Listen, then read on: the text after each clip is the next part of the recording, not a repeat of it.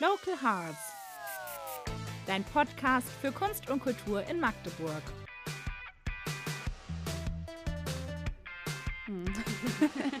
Ich begrüße euch zu einer neuen Folge von Local Hearts, eurem Lieblingspodcast aus dem kulturellen Herzen Magdeburgs.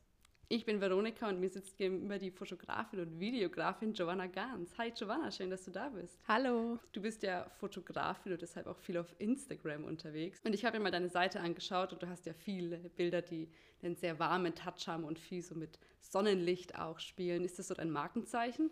Also ich muss sagen, ich fotografiere am liebsten, wenn die Sonne ganz tief steht, also so in der Golden Hour sagt man unter den Fotografen. Und das ist natürlich momentan schwer bei dem äh, grauen Wetter, aber ja, ich fotografiere schon am liebsten im Licht. Also wenn irgendwie graue Stimmung ist, dann merke ich schon oder sehe schon auf dem kleinen Display, wenn ich da ein, zwei Mal geknipst habe, das ist nicht das, was ich eigentlich möchte.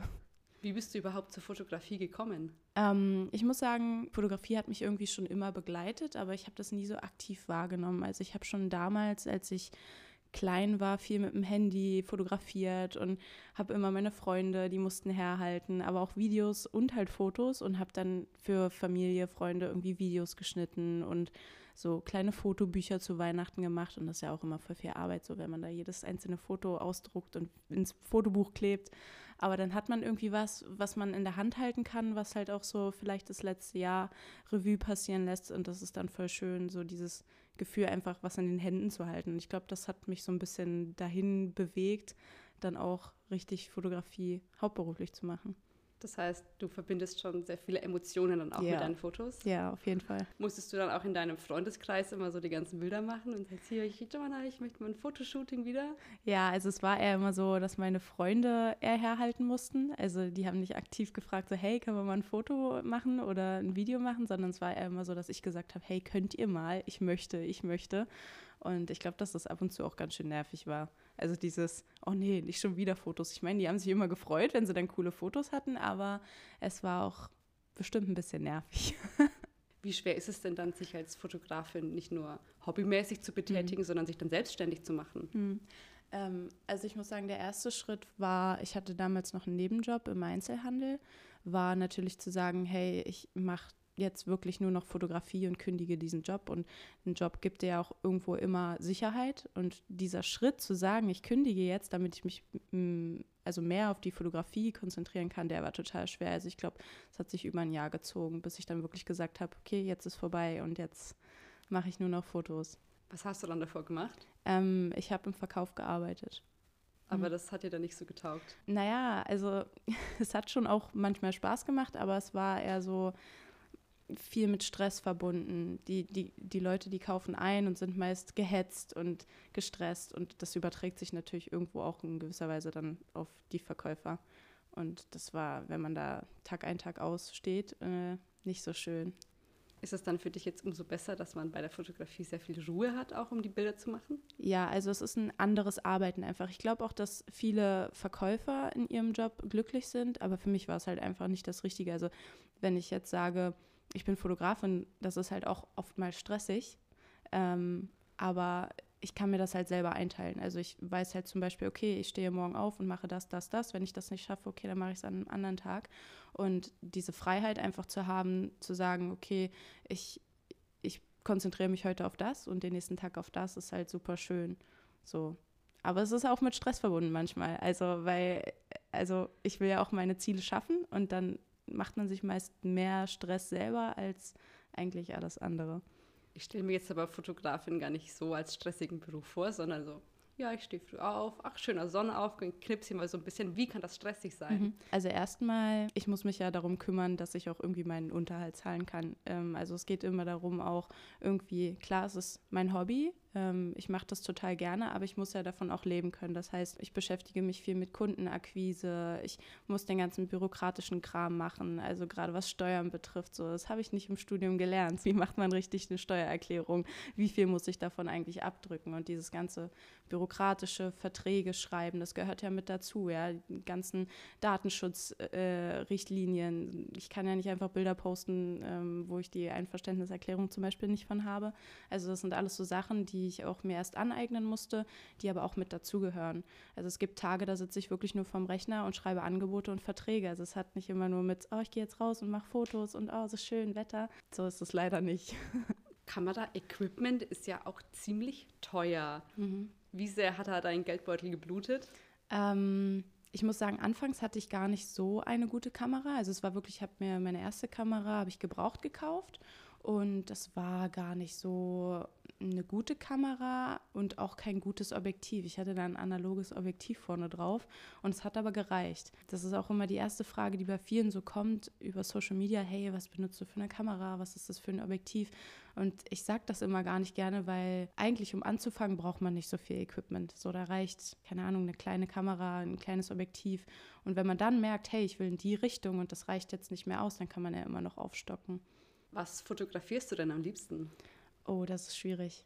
Also eigentlich geht es mir eher um Momente. Ich fotografiere total gern Sport, aber ich fotografiere auch gerne im Reportagenstil, also irgendein Ereignis, wo die Leute Emotionen zeigen, sei es eine Hochzeit oder sei es eine Firmenbegleitung irgendwie. Also ich finde, aus jeder Situation kann man irgendwie schöne Momente rausfiltern mit der Kamera. Gibt es da ein Geschehen, das dir nachträglich besonders in Erinnerung geblieben ist? kann ich nicht so direkt festmachen, weil ich finde, jedes Shooting hat irgendwie an sich einen besonderen Vibe. Also wenn ich jetzt so zurückdenke, erinnere ich mich zum Beispiel an das eine Shooting, wo die Sonne perfekt stand, so, wo, alles gepasst hat. Ähm, das war im Stadtpark und da war das Licht einfach nur richtig schön. Das sind so Momente, die mir dann eher im Kopf bleiben als äh, eine große Ansammlung von Menschen, was man ja jetzt auch schon länger nicht mehr hatte, irgendwie ein fettes Event. Da bleiben mir eher dann so die Kleinigkeiten im Kopf hängen. Nochmal zurück auf deine Instagram-Seite. Du hast da jetzt seit kurzem den Dia-Donnerstag gestartet. Oh ja. Und auf den Bildern sind jetzt erstmal Bilder aus der Sowjetunion, wenn ich mich mhm. richtig erinnere. Mhm. Und du hast geschrieben, dass die Dias von deinem Opa stammen. Mhm. Stammt von ihm dann auch deine Liebe zur Fotografie? Wie ich das vorhin schon gesagt habe, ich habe das damals nicht so aktiv wahrgenommen, aber irgendwie hat er mich auch so ein bisschen dahin geleitet, sage ich mal. Er hat damals viel mit Computern gemacht und mit Kameras und irgendwie war das immer so, oh, wir müssen schon wieder Sonnenuntergangsbilder angucken von Opa. Aber so im Nachhinein hat er mich schon in die Richtung so ein bisschen zur Technik auch geführt. Also ja, könnte man schon so sagen. Welche Fotografinnen oder Fotografen bewunderst du? Ähm, oh Gott, da gibt es total viele.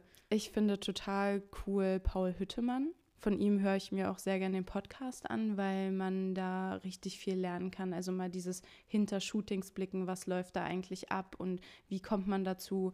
Und ähm, er hatte letztes Jahr die große Chance, die Olympischen Spiele mit zu begleiten. Und das hat natürlich als Sportfotografin war das so, boah, was, der darf die Olympischen Spiele begleiten. So. Und es sind auch echt coole Bilder geworden. Ich habe mir da dann auch direkt den Bildband bestellt und ja, das inspiriert einen schon so. Und ich habe halt seine Laufbahn so ein bisschen verfolgt und er hat halt auch klein gestartet. So. Man denkt immer, okay, ich bin jetzt Fotografin, so, ich muss jetzt einen krassen Job reißen oder so, aber die, diese Zeit davor, dieses Lernen und dahin kommen, man muss ja auch erstmal Leute kennenlernen, das, das dauert halt seine Zeit. Deswegen alle, die irgendwie denken, okay, starten und dann muss direkt laufen, nein, ist nicht so. Also einfach erstmal anfangen und machen. Wäre das dann auch dein Ziel mal, die Olympischen Spiele zu fotografieren? Boah, das wäre richtig cool, ja. Also schon, ja, wenn ich die Chance dazu habe, dann auf jeden Fall. Und wenn du dich entscheiden müsstest, ab heute nur noch so zu fotografieren, würdest du schwarz-weiß oder farbig nehmen? Ah, farbig. Mir würde die Sonne zu sehr fehlen. also ich finde Schwarz-Weiß-Bilder auch total cool und aussagekräftig, aber nur noch Schwarz-Weiß könnte ich mich, glaube ich, nicht drauf einlassen. Also müsste dann schon irgendwie so diese Sonne, die inspiriert mich ja auch irgendwo total, so Licht zu sehen in verschiedenen Situationen. Deswegen nur Schwarz-Weiß, uh -uh. Viele schaffen sich zurzeit ja eine mehr oder weniger alte oder eine neue Polaroid-Kamera an. Was mhm. hältst du so von diesem Trend? Ich habe auch eine Polaroid-Kamera, aber eine neuere, also diese Instax, die man auch so von vielen kennt. Und ich habe die damals total gern benutzt. Also für Leute, die nicht so viel Technik dahinter wollen und einfach nur auf den Knopf drücken wollen, ist das total cool. Ich hatte meine zum Beispiel damals in Thailand mit und habe mir gefühlt fünf Filme gekauft und dann immer zack, zack, zack durch. Und das ist eine total schöne Erinnerung, weil man diese Polaroids ganz anders sich anschaut und wieder in die Hände nimmt als jetzt ein digitales Bild. Kommt dann auch die Analogfotografie jetzt immer mehr wieder? Auf jeden Fall schon. Also ich merke ja auch jetzt durch diesen Dia-Donnerstag, wie viel Feedback da kommt und dass die Leute das total mögen und dann sagen, mach doch einen neuen Account noch auf. Und ich so, oh Gott, noch ein Account, gar keine Lust darauf, das zu verwalten. Ich habe das Gefühl, wenn ich, die, wenn ich die Dias anschaue, ist es stressfreier, so ein bisschen langsamer das Leben damals gewesen. Und ich glaube, das inspiriert die Leute auch, warum die diesen analogen Vibe so feiern. Fotografierst du dann lieber analog als digital? Ich habe tatsächlich noch nicht so viel analog fotografiert, ähm, aber es reizt mich sehr. Also wird in Zukunft bestimmt noch passieren, ja. Wir bleiben gespannt. Welche Magdeburger Persönlichkeiten hast du denn schon so vor der Linse gehabt? Oh, Magdeburger Persönlichkeiten. Also ich hatte noch keinen richtigen Promi vor der Kamera, falls das jetzt die Frage sein soll, aber ich hatte schon viele Sportler vor der Kamera und viele, ja, wie soll ich sagen, es fängt natürlich irgendwo auch immer in der Freundesgruppe an, ja, und viele Persönlichkeiten aus Magdeburg. Also ich würde jetzt gar nicht so sagen, okay, das ist die krasseste Persönlichkeit, die ich vor der Linse hatte, sondern irgendwie, wie ich vorhin schon gesagt habe, es ist ja immer irgendwie ein gewisser Vibe da. Und klar, man sucht sich auch seine Models irgendwie aus, aber das mache ich dann eher daran fest, was für eine Location ich habe. Also ich sehe eine Location und denke, oh, die Person würde hier cool reinpassen. Wo sind denn deine liebsten Foto-Hotspots hier in Magdeburg? Alle würden jetzt wahrscheinlich sagen Wissenschaftshafen, aber den wird es wahrscheinlich auch nicht mehr so lange geben. Äh, da habe ich auch schon schöne Fotos geschossen. Am, am liebsten fotografiere ich an der Elbe auf jeden Fall, ein bisschen Wasser, da kommt die Sonne auch gut durch. Aber wo es auch richtig schön ist, ist Bukau weil Bukau noch diesen alten Charme hat, finde ich. So ein bisschen künstlerisch angehaucht, aber auch diese alten Gebäude. Das macht sich auf den Fotos immer voll schön. Hast du dir da auch schon mittlerweile in deiner Zeit, wo du jetzt Fotografin bist, auch schon so Stammkunden erarbeiten können oder Stammkundinnen? Ja, auf jeden Fall. Also die Leute, die glücklich sind, oder sind die meisten Leute, die mit mir arbeiten, die kommen dann auch immer wieder und sagen, hey, kannst du nicht mal das und das und hier. Also es ist schon auch ein großes Netzwerk und viel über Mundpropaganda. Also wenn wenn du einen Kunden glücklich machst und der dann, sagen wir mal, ich fotografiere eine Hochzeit und die, die, das Brautpaar ist total glücklich mit dem Outcome der Bilder und auch mit meiner Arbeit. Das ist ja nicht nur dieses Fotos schießen an sich, sondern wie geht man mit den Menschen um an dem Tag, wie interagiert man. Und wenn dann das Brautpaar zum Beispiel seinen Freunden empfiehlt, oh, wir hatten eine richtig tolle Hochzeitsfotografin, dann ja, melden die sich halt bei mir. Also es ist auch viel, macht man seine Kunden glücklich und empfehlen die einen dann weiter. Wie hat sich denn dann die Auftragslage in den letzten zwei Jahren mit Corona entwickelt? Mm, das ist total spannend, weil wir sind ja jetzt schon mittlerweile mehr als zwei Jahre in dieser Pandemiesituation und ich habe mein, mein, mein Business ja erst in dieser Zeit gegründet. Also es war ja wirklich, wir sind in den Lockdown gegangen, das war Ende 2019 und ich habe November 2019 meinen Job damals gekündigt. Also ich bin eigentlich in diese Lockdown-Zeit äh, reingeschlittert und hatte halt erstmal die ersten drei Monate gar keinen Verdienst. Es war so, oh Gott, was habe ich hier für eine Scheiße gemacht. Aber ähm, das hat sich dann irgendwie alles geregelt und so ein bisschen Vertrauen haben. Na klar, ich hatte irgendwo auch einen, Puffer hinten, ja. Also es war jetzt nicht so, dass ich gar kein Cash mehr hatte, aber dieses sich in sich vertrauen und aktiv daran arbeiten, dass man besser wird und dann klappt das auch irgendwie. Also es war so, die Leute schätzen die Arbeit. Und es war ja nicht so, dass ich vorher gar keine Fotos gemacht habe. Also die Leute kannten ja irgendwo auch schon diesen Namen und meine Arbeit. Du sagst, man muss einfach so ein bisschen an sich arbeiten. Das stelle ich mir jetzt als Fotografin mit einer Kamera mhm. schwer vor, da einfach dann sich so selbst die Skills anzueignen. Mhm. Wie hast du das geschafft? YouTube ist mein größter Lehrer. also wirklich auf YouTube. Ähm, das ist total cool, weil YouTube ist kostenlos. Jeder kann sich da weiterbilden und egal, was man eingibt, man findet immer irgendwie was. Und man muss schon spezifisch suchen, aber ich habe sehr viel über YouTube gelernt. Hast du dann auch in, der, in den letzten zwei Jahren oder auch in deiner Anfangszeit in irgendeiner Form Unterstützung von der Stadt Magdeburg bekommen? Mm, nein. also ich habe am Anfang versucht, ein paar Hilfen zu beantragen, aber gerade jetzt in der Corona-Zeit war das sehr schwierig. Mir wurde zum Beispiel Anfang 2020 hatte ich versucht, Überbrückungshilfe zu beantragen, weil ich halt die ersten drei Monate hatte ich gar keinen Verdienst. Da hätte ich Anspruch auf 5 Euro im Monat gehabt, deswegen wurde der Antrag fallen gelassen. also von Hilfen habe ich leider nichts gesehen. Äh, ich hätte mir gewünscht, es wäre anders gewesen, aber ich bin auch sehr froh, dass ich da meine Mama im Background hatte. Sonst wäre das so nicht möglich gewesen. Vielen Dank, Giovanna, für das Gespräch. Sehr gerne. Es hat mir auch sehr Spaß gemacht.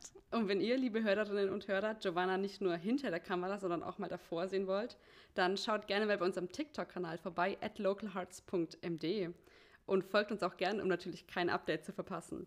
Ich bin Veronika und das war's für heute. Wir sehen uns wieder nächsten Dienstag.